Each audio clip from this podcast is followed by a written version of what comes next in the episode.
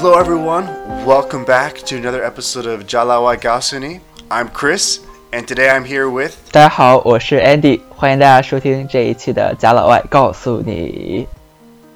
it's great to be back here with you. Uh, same. Today we're going to talk. about.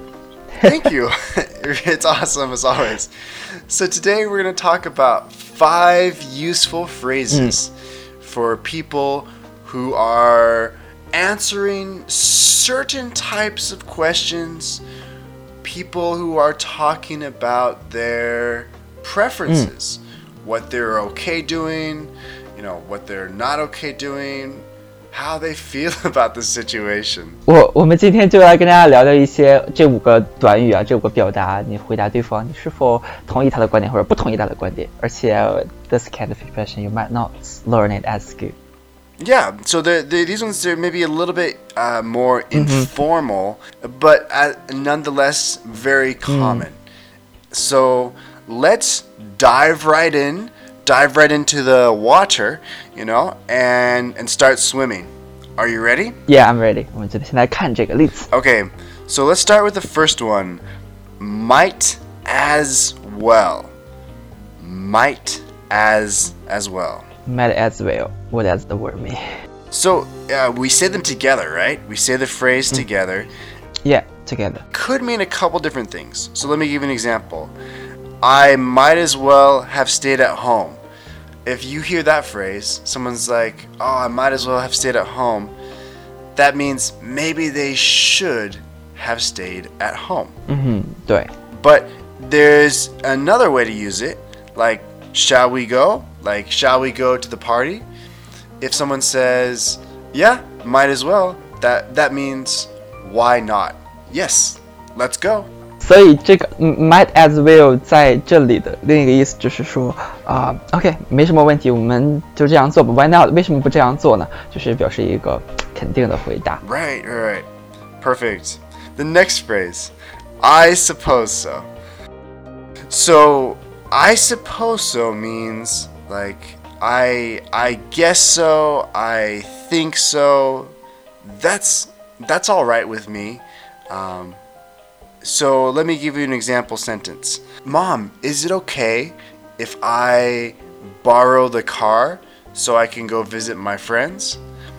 Well, during the quarantine time, of course, the mom will say no. But in normal situations, she might say, I suppose so.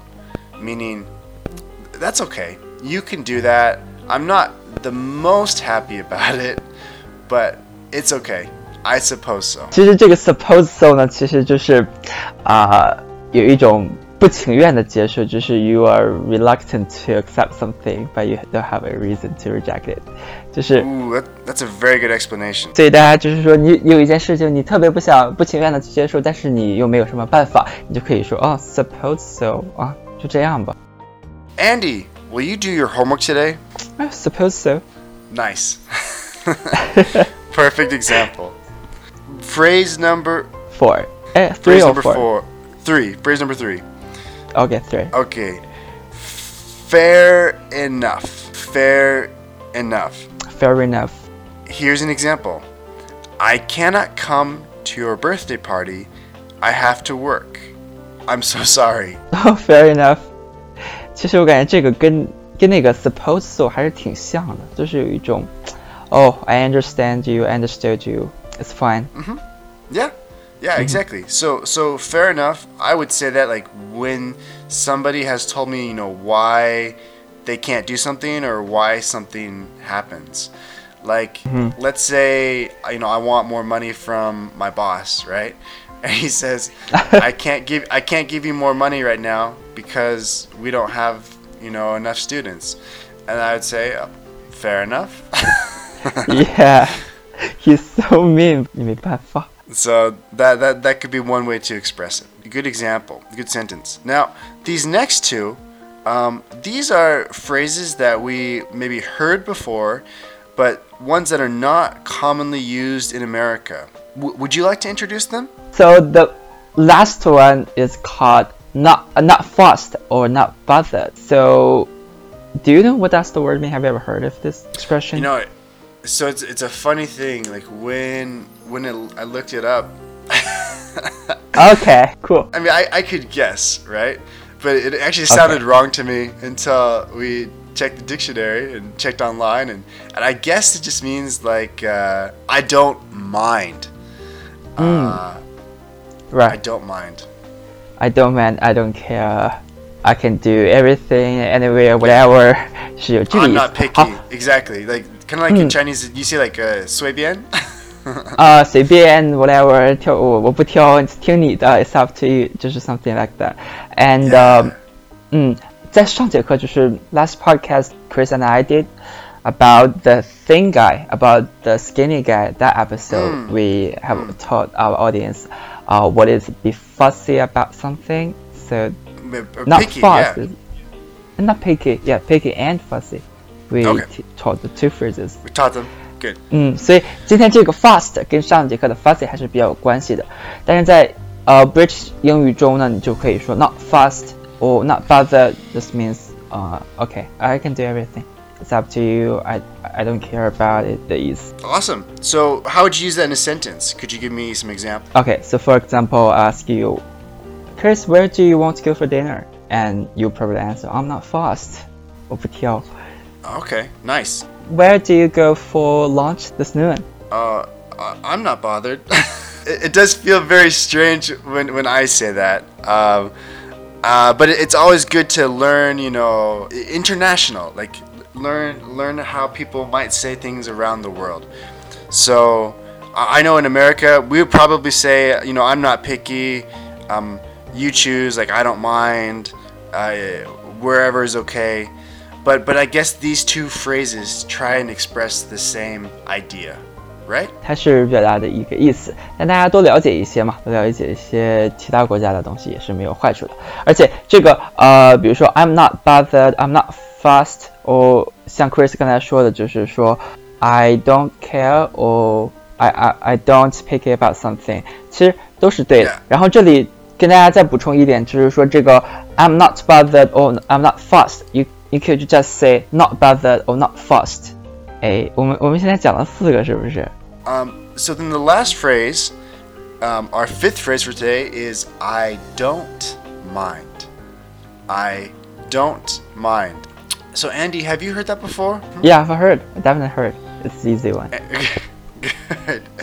I, I actually think it's a little bit hard because you might hear people say they'll say, "Do you mind helping me out?" And if you say um, yes, what that would mean is like you do mind and you don't want to help. So Yeah. if somebody says, "Do you mind?" No, you I should don't say- mind. Exactly. 哦，如果你回答 yes，就是 Yeah, I I do man。不然你回答 no 的话，就是 No, I don't man。